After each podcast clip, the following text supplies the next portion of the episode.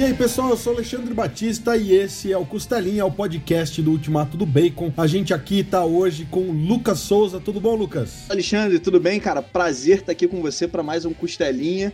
E, pô, hoje a gente vai falar de assunto que a gente gosta, né? Vamos falar de HQ nacional, né?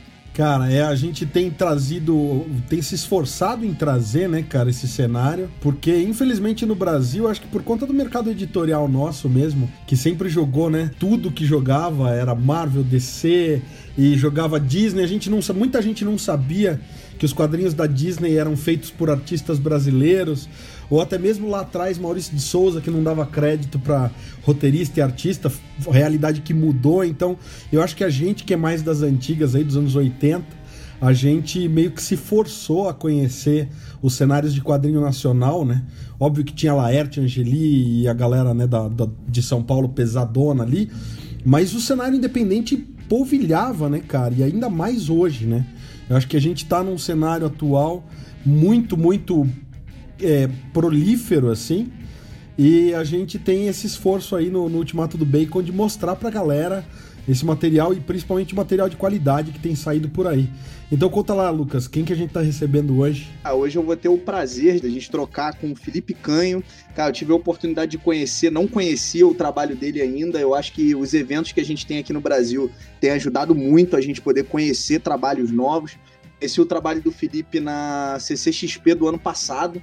Né? Então tive a oportunidade de ter contato com o universo da Ruiva e hoje a gente vai receber ele aqui, cara, para falar um pouco mais disso, né? Até porque a gente tem tem campanha aí da aberta no Catarse para pra HQ nova. Então, Felipe, obrigado, cara. Um prazer ter você aqui hoje. Cara, queria agradecer o convite de vocês. É, muito bacana. Primeiro, receber o, o e-mail dizendo que você tinha gostado tanto do quadrinho, né, da, da, da, da saga dos Corvos. E vem boa hora esse convite, né? Como você falou, a gente lançou aí um novo, novo título do universo na terça-feira, o Nação Sombria, que traz uma protagonista nova. É, então, assim, é, vem boa hora o convite, eu agradeço demais, cara. Vamos, vamos, vamos bater papo de quadrinho. Eu cara. queria aproveitar, cara, já, Alexandre, já vou tomar aqui a frente para fazer a minha primeira pergunta. Eu nunca tenho chance, cara.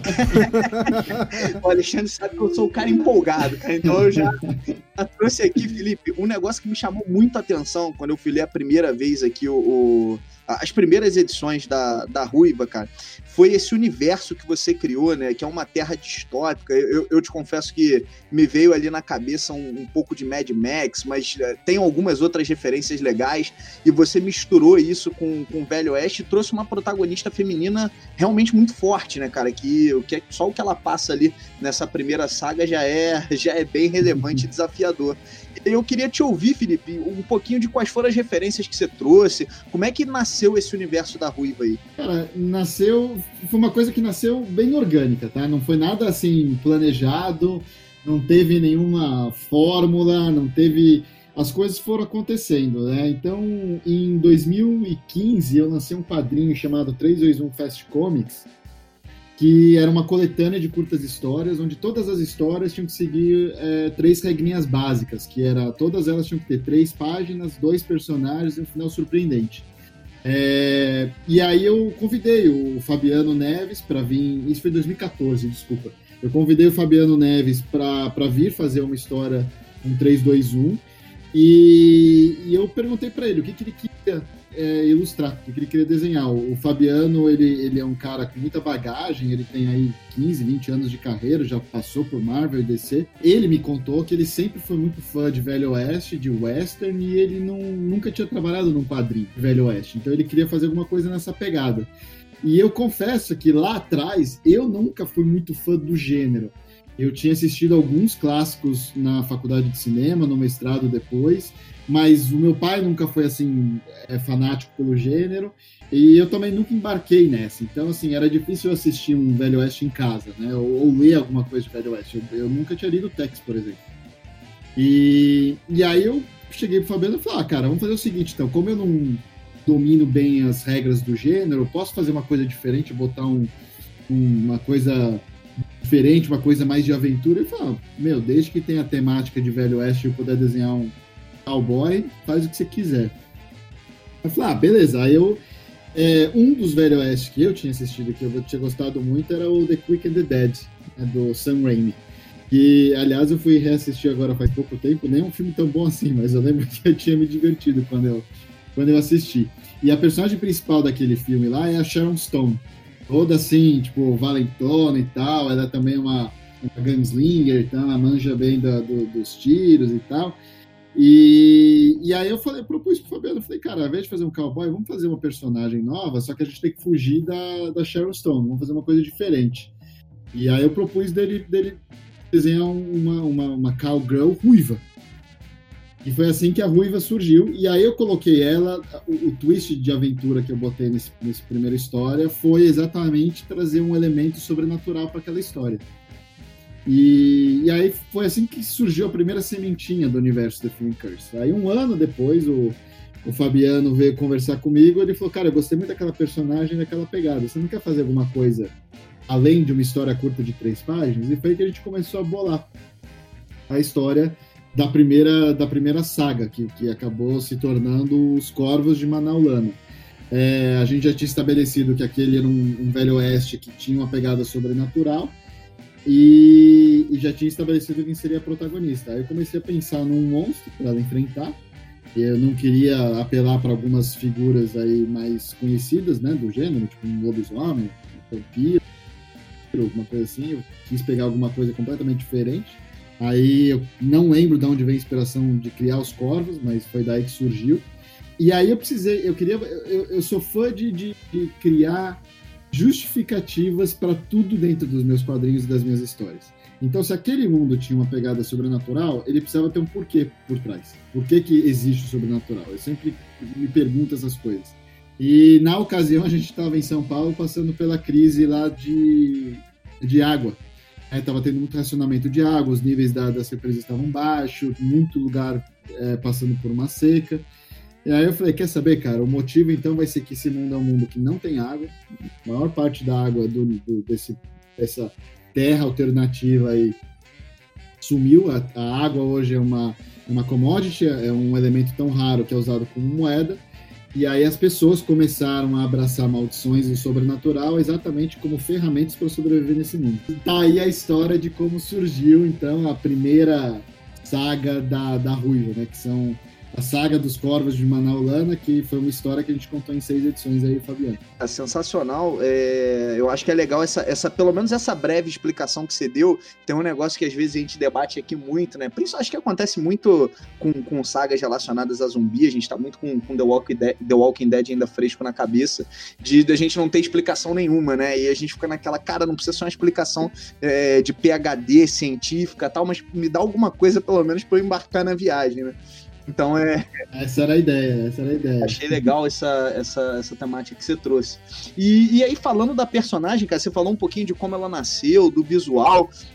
É, como é que você. Porque o, o, o, terror que você trouxe ali, um negócio que eu achei muito bacana, e, e, que eu te confesso, quando eu comecei a ler as duas primeiras edições, eu ainda tava com um pouco de receio, é que fosse realmente virar aquele terror mais. que perdesse o tom aventuresco que você deu pro, pro começo da história, né? Que, que por mais que a gente tenha elementos sobrenaturais, ele, ele acaba se mantendo. É, e aí a pergunta é, cara, o que, que a gente pode esperar dessa, dessa nova edição que tá vindo, que tá lá no Catarse ainda? E queria que você, se você pudesse, falar um pouquinho também das crônicas pra gente. Eu, infelizmente, no dia que eu, que eu fiz a compra lá, da, do, da história dos, corvos, dos corvos, eu não, não comprei as crônicas, cara. Eu achei que as crônicas não fossem uma história à parte. E depois um, um amigo uhum. nosso, até que também é seu fã, é, advertiu, falou: não, cara, tu tem, deveria ter comprado as crônicas também, porque tem, tem coisa legal lá, traz algumas, traz algumas outras histórias desse universo. E aí eu queria ouvir um pouquinho de como é que você tá, como é que você tá imaginando essa expansão desse universo e o que, que a gente pode esperar dessas duas HQs. E aí, já dando uma dica pra galera que eu aproveitei. Aproveitei agora essa, essa edição do Catarse, tem lá uma opção pra gente receber as crônicas junto também. Então já aproveitei e fui nessa opção. Fica aí a dica para quem não, não tem ainda as crônicas. Valeu, obrigadão, cara. É, então, de novo, foi o que eu falei, as coisas elas vão acontecendo, entendeu? Tipo, a gente nunca... Primeiro que quando a gente começou a, a contar a história da Rui, a gente nunca imaginou um universo. Eu e o Fabiano, a gente, tipo, partiu para contar uma história. E aí, no meio do caminho, é, a gente sempre usou financiamento coletivo né, para financiar as nossas obras, tanto aqui quanto nos Estados Unidos. Então, a gente sempre usou o Catarse e o Kickstarter. E aí, no meio do caminho, é, surgiu a oportunidade da gente firmar uma parceria aí com a Rock Manor Games, que é uma empresa americana de jogos de tabuleiro, para produzir um, um, board game baseado no, no Feeling Curse, né? baseado no nosso quadrinho. E, e, como a gente, tipo, a história, da, como eu disse, a história da Ruiva nunca foi um universo, era uma história dela, era uma aventura dela, era ela, o, o Gebediah e os Corvos. Então, assim, era um núcleozinho, né? E aí, quando a gente começou a conversar do jogo, o designer do jogo, o Mike, ele falou, falou, cara, tipo, seria bom a gente ter mais coisa, né? Ter mais personagens, mais monstros e tal. E, e aí eu virei para ele e falei, chá comigo, né? Vamos, vamos, deixa que eu bolo umas coisas pro, pro, pro jogo. Mas eu, eu não gosto, que nem eu te falei, eu não gosto de bolar só um personagem, só para isso. Entendeu? E aí as crônicas surgiram exatamente para meio que preencher esse, essa lacuna que o jogo demonstrou que precisava, né, que tinha lá. É, então as crônicas foi exatamente isso. É uma série de, é uma série, é um livro, né, um, é um quadrinho com sete curtas histórias. É, as, as páginas variam entre sete a oito páginas cada história, é, desenvolvidas exatamente para apresentar novas locações dentro desse mundo, novos personagens, novos monstros, novas maldições e, e, trazer um pouco de narrativa para tudo isso que está sendo criado. Então, daí que surgiu as crônicas de The Film Cursed. É, e foi, cara, foi um dos quadrinhos mais legais que eu tive a oportunidade de trabalhar, porque eu consegui montar realmente um timaço de artista. Você tem caras até então só tinham feito coisa para Marvel e, ou para DC, que é o caso do Luke Ross. É, consegui trazer o Pedro Mauro, que é um veterano aí da Bonelli, que já desenhou muita coisa lá pro, cenário italiano de quadrinho, e é um cara fanzaço de Velho Oeste. Trouxe o Geraldo Borges. Cara, foi muito legal conseguir trabalhar com toda essa galera para expandir o universo da, da Ruiva, né? O José Luiz também. Cara, é assim, foi uma equipe fantástica. Acho que são mais de 12 artistas, se não me engano. Vale a pena conferir. E, e o Nação Sombria surgiu porque um dos personagens que eu criei para o jogo, e aí foi para o jogo mesmo, as crônicas já tinham sido lançadas, e a gente bateu meta estendida no Kickstarter é, do jogo, e aí o Mike veio falar, pô, acho que seria uma oportunidade boa da gente bolar algum personagem novo aí, não? E aí eu bolei a carteira, a Laverne, né? E, cara, essa personagem me impactou tanto, é, tipo, é, é que ela, ela pediu uma história só dela, cara. É impressionante como a personagem já nasceu é, poderosa, com tanta coisa a dizer, né? E, e, e, eu peguei essa personagem e falei, vou, vou, vou escrever uma história para ela. Então, foi o que eu falei, as coisas foram acontecendo de forma orgânica. Então, a gente criou o quadrinho, que apareceu o jogo, e aí deu a oportunidade para um, um, novo quadrinho, uma expansão né, narrativa, que aí trouxe. Entendeu? As coisas foram meio que acontecendo. E aí o Nação Sombria, que é esse quadrinho novo que traz a história da Laverne, é, a história dela era uma carteira, e ela recebe um, um pacote misterioso, amaldiçoado, para ser entregue na linha de frente de uma guerra entre a Federação do Texas e a Nação Comanche. É, e esse pacote tem um caçador de maldições na cola, porque a, dá um contexto aqui, a Ruiva é uma caçadora de maldições, mas ela não é a única. Vários caçadores de, maldição, de maldições neste mundo. E um dos personagens que a gente criou para o Crônicas, que é o Alistair Fairweather, eu pude trazer ele para o Nação Sombria. Então ele é um caçador de maldições, ele está atrás desse pacote. E aí numa reviravolta aí da, da, história, que aí eu vou convidar todo mundo que se interessar para pegar o quadrinho para ler depois, eles acabam é, concordando em entregar o pacote juntos para aí depois ver o que acontece. Então a gente segue a história do Nação Sombria é exatamente isso. A gente parte da, da ex-capital dos ex-Estados Unidos, que não existem mais. A gente parte de Washington e vai descendo até o Texas para ir depois entrar no território Comanche. E é, um, é, um, é uma aventura meio, meio, entre aspas, Senhor dos Anéis, que eu digo assim, é uma road trip, entendeu?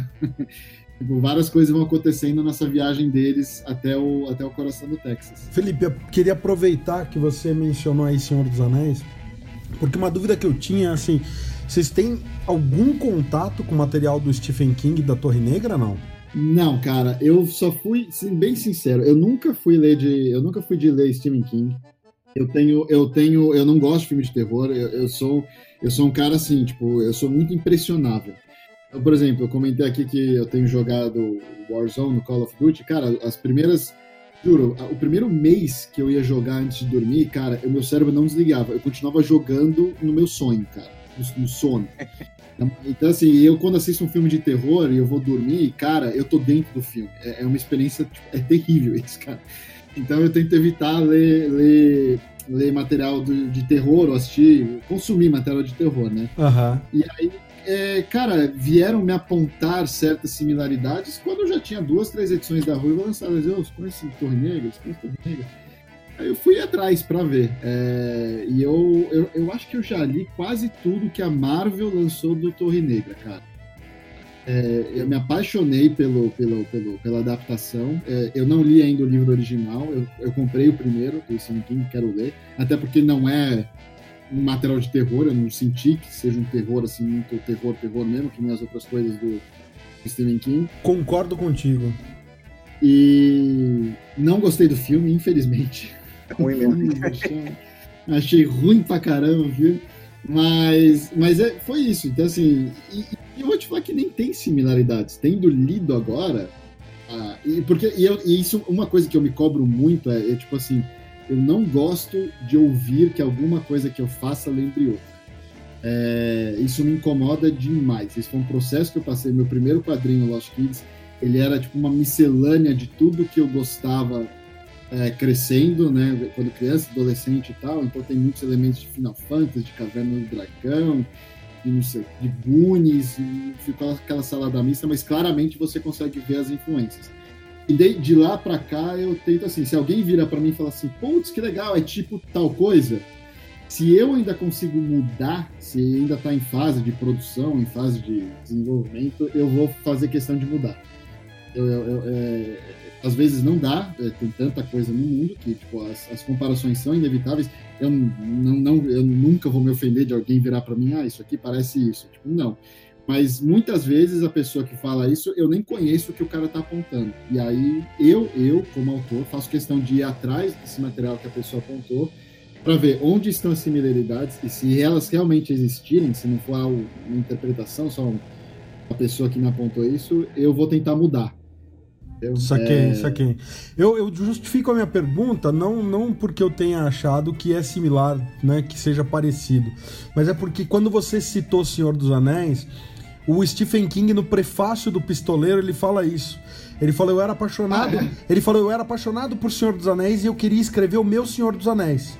E aí você percebe porque o primeiro livro é de 77. E o último é, é, agora de 2009, eu acho que é. Então, o cara levou 30 anos para fazer a saga toda, né? E ele, no primeiro livro, você percebe que ele tá tentando imitar aquele, aquela jornada da Terra-média, né? Do, da Irmandade do Anel ali. E do segundo, do primeiro pro segundo já tem uma uhum. mudança grande. É meio que aquela coisa do cara, ele se achou no que ele queria escrever. E no final, ele faz uma saga tão grandiosa quanto O Senhor dos Anéis, embora não tenha o mesmo apelo popular mas é uma saga grandiosa e tem uma, uma, uma, pegada bem legal mesmo. E ele fez o Senhor dos Anéis dele, só que não é o Senhor dos Anéis, entendeu? Então você saca da onde vem sim, aquela inspiração sim. dele de querer fazer o Senhor dos Anéis. No primeiro livro ele tá muito coladinho ali em alguns elementos. Depois que ele se desprende disso, pô, aí ele faz uma história de fato interessante. E aí eu te perguntei se tinha essa, essa inspiração. Justamente porque eu acho que é um universo que a única coisa que toca ali é o lance dos pistoleiros, né? De ser uma coisa meio velho oeste. Tirando isso, eu acho que realmente não tem nenhuma outra similaridade. Então eu só perguntei porque a hora que você falou que é uma coisa meio Senhor dos Anéis, eu falei, pô, será que ele de fato se inspirou na Torre Negra, assim, nem que seja, né?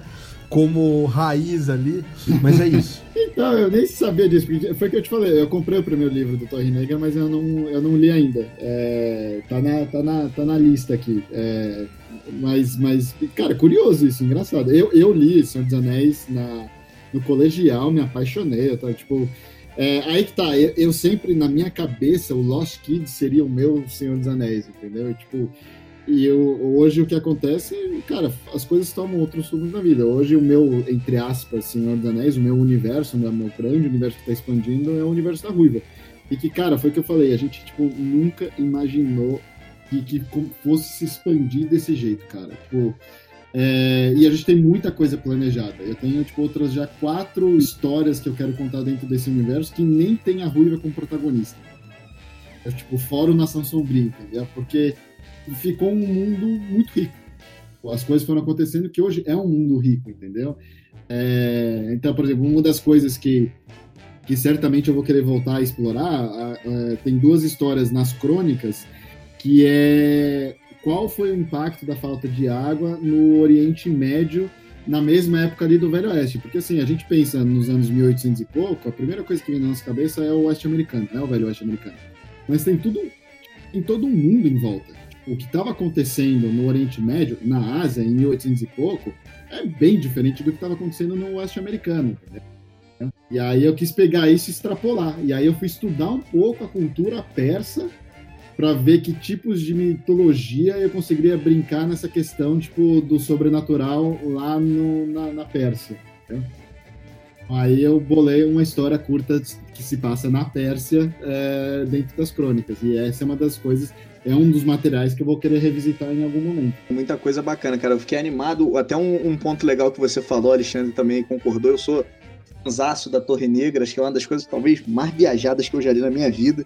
Uh, Alexandre leu aí também, cara, ele vai para todos os lados, assim. E o que você falou é perfeito, cara. Tem o elemento de terror, mas não é aquele terror é, que a gente está acostumado do Stephen King, né? It é, e, outras obras dele aí que, que realmente causam alguma dificuldade para dormir. Um terror realmente mais leve. É, e aí queria aproveitar, Felipe, nessa pegada, você falou um pouco de outras obras. É, pra galera que, que tá ouvindo o nosso podcast, tá ouvindo aqui o Costelinha, que quiser conhecer, gostou da Ruiva, quer conhecer outros trabalhos teus, uhum. o que, que você, olhando aí na, na prateleira de tudo que, que você, tudo que você já fez, cara, que, que três obras aí suas você, de repente, dá de dica pra gente é, conhecer também, para conhecer um pouco mais o teu estilo e, e ver realmente outras construções uhum. que você fez? Ah, cara, eu te falo assim, uma das coisas que mais me anima quando eu pego um quadrinho para fazer, um roteiro de alguma coisa para fazer, é brincar nos mais diferentes gêneros. Então, o, a, o universo do Thinkers tem um velho oeste pós-apocalíptico, mas eu já escrevi sci-fi, já escrevi comédia romântica, já escrevi o, próprio Lost Kids, que, eu, que eu falei que era para ser meu, meu, meu Senhor dos Anéis, né? Então é, é um quadrinho de fantasia. Eu acho que o, o dois destaques, além do, do, do Frank seria o Adágio, que é a minha ficção científica, que foi um dos vencedores do PROAC em 2017, 18, acho que diz, é, não, ganhou o PROAC em 2017, foi publicado em 2018, isso. É, é uma ficção científica, é um futuro próximo, onde, onde as pessoas podem ou fazer lives dos seus sonhos, ou gravar os sonhos e postar online. Né? E todo mundo vem falar que isso é um conceito muito Black Mirror, muito Black Mirror, e eu nunca assisti Black Mirror na vida. Tipo, tá, tá, tá, na lista do Netflix também. E, mas isso é, esse tipo de coisa que todo mundo fala e eu adoro ouvir, porque falam que é um bom episódio de Black Mirror. E como todo mundo acha Black Mirror animal, eu acho que eu fiz alguma coisa direito com esse quadrinho. E aí, nesse contexto de você poder dar upload dos seus sonhos ou fazer lives, live stream de sonho, é, tem uma protagonista, a Kaia. Ela, o sonho dela é se tornar uma dreamer famosa. Nesse, nesse futuro próximo, o conteúdo tradicional que a gente conhece, séries e filmes, meio que não existe mais. As pessoas agora só assistem sonhos umas das outras. E, e aí as celebridades desse mundo são aquelas pessoas que conseguem é, ter sonhos lúcidos e que começam até a serializar os seus sonhos, entendeu? E aí é nesse contexto que a gente conhece a Kaia e a vontade na vida dela, o maior sonho da vida dela é se tornar uma dreamer famosa, uma celebridade.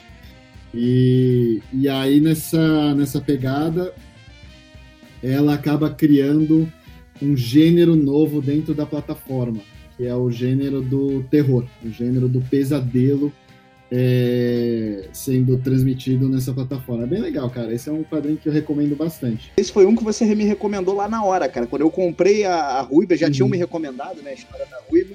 E aí eu fui lá para pegar a Ruiva, você, na sequência, me recomendou o Adágio. foi uma HQ que eu peguei, cara, eu acho que é exatamente isso que você falou.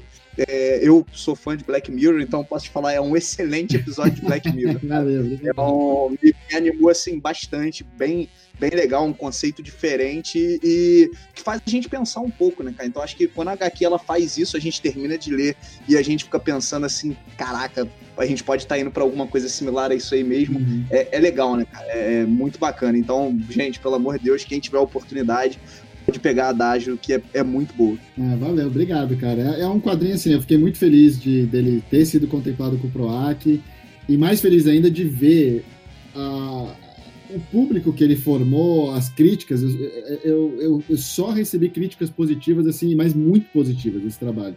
É, muita gente vem falar que é meu melhor trabalho, que é meu trabalho mais maduro e tal.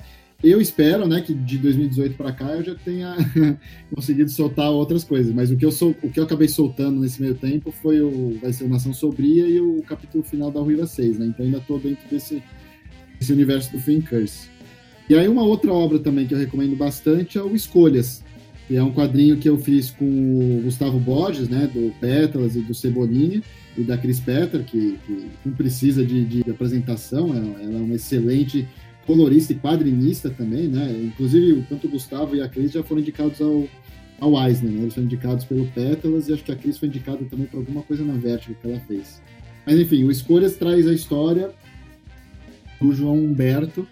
Ele é um garotinho que ele, que ele sonha em ser o primeiro super-herói do mundo. É um mundo real, comum, como o nosso, e ele cresce assistindo o desenho animado do super-herói, lendo as aventuras do super-herói favorito dele, ele quer porque quer se tornar o primeiro super-herói de verdade do mundo. E aí todas as escolhas de vida dele, quando ele vai crescendo, refletem esse sonho. Ele, ele nunca larga a mão desse sonho. E aí eu até brinco que o Escolhas e o Haddad são, são tipo, duas partes de uma, de uma trilogia não oficial de sonhos. Eu, eu adoro discutir sonhos, tanto literais quanto a, a, a, aqueles sonhos que a gente tem de querer fazer alguma coisa na vida. E aí são duas HQs que realmente se conversam bastante, apesar que o Escolhas tem uma pegada um pouco mais infanto-juvenil. Porque o, o Haddad, ele é mais, mais, mais adolescente mesmo, mais censura 16, 17, 18 anos aí. Ah, legal, legal, Felipe. Essas escolhas eu não, não li ainda, vou certamente buscar aqui ah, para poder fazer a leitura também, fica a indicação. É, bom, Alexandre, queria abrir aí, cara. Eu te, te, interrompi 300 mil vezes. Se você tem mais alguma última pergunta aí para o Felipe, cara, é, para poder te dar espaço aí também, cara. Eu vou me empolgando aqui aí, vou igual um trator, né? Não, cara, mas é normal. Eu acho que eh, a gente tem eh, essa esse privilégio de poder trocar ideia com, com bons autores aí. É, eu só queria perguntar para o Felipe a respeito do universo da Ruiva. É, qual é a sequência certa, né? Certinho, bonitinho para quem está interessado e como o pessoal pode fazer para adquirir as HQs, né? Se tem algum se, se, tem algum caminho aí, algum site, porque eu estava dando uma olhada antes, né? A gente tem, por exemplo, Adágio e escolhas estão na Amazon, inclusive, né? Que daí não, não. super simples para muita gente, né? Uhum. A gente sabe que para os autores que às vezes são mais independentes, não é o melhor caminho você ir atrás da Amazon. Então, quero abrir espaço para você dizer para a galera como ir atrás de Few and the Cursed e todo esse universo da Ruiva e por onde comprar mais fácil e tudo mais. Tanto o Haddad quanto o Escolhas tiveram distribuição nacional por editoras. A AVEC distribuiu o Haddad e a Novo Século distribuiu Escolhas. Então por isso que eles estão na Amazon, super acessível, só procura lá ou procura pelo meu nome que, que vai achar. Os quadrinhos da, da do, do and Curse, da Ruiva, é, eu nunca quis botar na mão de uma editora, porque sempre foi algo que a gente fez o suporte de uma, de uma fanbase apaixonada. É, a gente sempre trabalhou nesse formato de financiamento coletivo. E, e, sendo bem sincero, vale mais a pena ter esse canal direto com os fãs do que usar uma distribuição nacional, como eu fiz com outros títulos que eu, que eu já trabalhei. E, e aí, assim, não, entre Crônicas, Saga dos Corvos e Nação Sombria, não tem uma ordem específica. Você pode começar por onde você quiser. São, claro que são histórias que, que, por exemplo, se você tiver lido a Saga dos Corvos e for ler as crônicas, você vai ter um entendimento um pouquinho maior, ou, ou pegar detalhes um pouco mais. Não é questão de entender melhor a história, é mais pegar detalhes. Ah, pô, aquele personagem apareceu ali, tá aparecendo aqui também. Mas elas são bem independentes uma da outra. Então você pode ler o Nação Sombria e depois ler a Saga dos Corvos e depois ler as Crônicas. Aí para explicar, a Saga dos Corvos são seis edições, formato americano, né? Então são revistas com 32 páginas cada uma. É, enquanto que o Crônicas é uma graphic novel mesmo, é um livro em quadrinhos com 96 páginas, e o Nação Sombria também é um livro em quadrinho com 96 páginas. Hoje, o melhor lugar para pegar tudo é no Catarse. catarse.me barra Nação Sombria. Entra lá, vai ter os combos é, só Crônicas com Nação Sombria, ou só Nação Sombria com a Saga dos Corvos, ou os três tudo num pacote só com preços acessíveis, inclusive. É, eu e Fabiano, a gente tomou a decisão, a gente vai descontinuar as revistas individuais dos Corvos e vai lançar um trade ainda esse ano, provavelmente no segundo semestre, que vai reunir as seis revistas num, num livro em quadrinho só, com mais de 144 páginas, mais de 180 páginas, alguma coisa assim. Acho que é isso, mais de 180 e poucas páginas. Então a ideia é que entrando em 2021, a gente vai ter os três, três obras como, como livros em quadrinhos. Nação Sombria, Corvos de Manaulana e o Crônicas de Defin Curse. E aí, claro que eu e o Fabiano, a gente já, já está trabalhando na, na, próxima aventura da Ruiva, né? mas aí é coisa para 2021. E além de tudo isso, tem o board game, que foi produzido pela Rock, Rock Manor Games, mas vai ser distribuído aqui no Brasil pela Conclave. Legal. Quem for aí de, de board game vai poder também. E aí, se eu não me engano, a Conclave tem distribuição é, Amazon, Submarino, eles têm os canais deles lá, deve ser, deve ser fácil de achar também. E quem não quiser entrar no Catarse, tem a loja da editora, que é loja-timberwolf.com.br. Sensacional, sensacional. É, Felipe, obrigado, te agradecer, cara. Eu acho que é muito legal a gente poder bater esse papo, entender um pouquinho mais é, dos, dos, desafios, né? De, de, como é que vocês pensaram para criar esse universo. Estamos é, aqui, tô, acho que eu, Alexandre e certamente o pessoal que está ouvindo a gente aí também no podcast, ansioso pelas próximas aventuras aqui da, da Ruiva e desse universo. E obrigado pelas dicas, porque é sempre legal a gente conhecer outras obras e, e tudo que você já fez. Então, obrigado aí pelo teu tempo. É, vou passar aqui a palavra para Alexandre. Alexandre, e, e assim, nesse ritmo aí de caderninho na mão, muita coisa para comprar, que a gente vai encerrando costelinha. É isso aí. Eu quero agradecer também o Felipe, em nome do, do Ultimato do Bacon, Costelinha. Reforçar os agradecimentos do Lucas, Felipe. Obrigado mais uma vez, cara. Queria agradecer muito vocês pelo convite. É, um, é sempre um prazer conversar das coisas que eu faço. É, eu me sinto assim muito abençoado mesmo de trabalhar naquilo que eu amo. E, cara, foi o que eu falei. Eu posso passar horas conversando das coisas que, que eu faço, porque realmente me dá muito, muito prazer, não só produzir elas, mas conversar a respeito também. Então é muito bacana.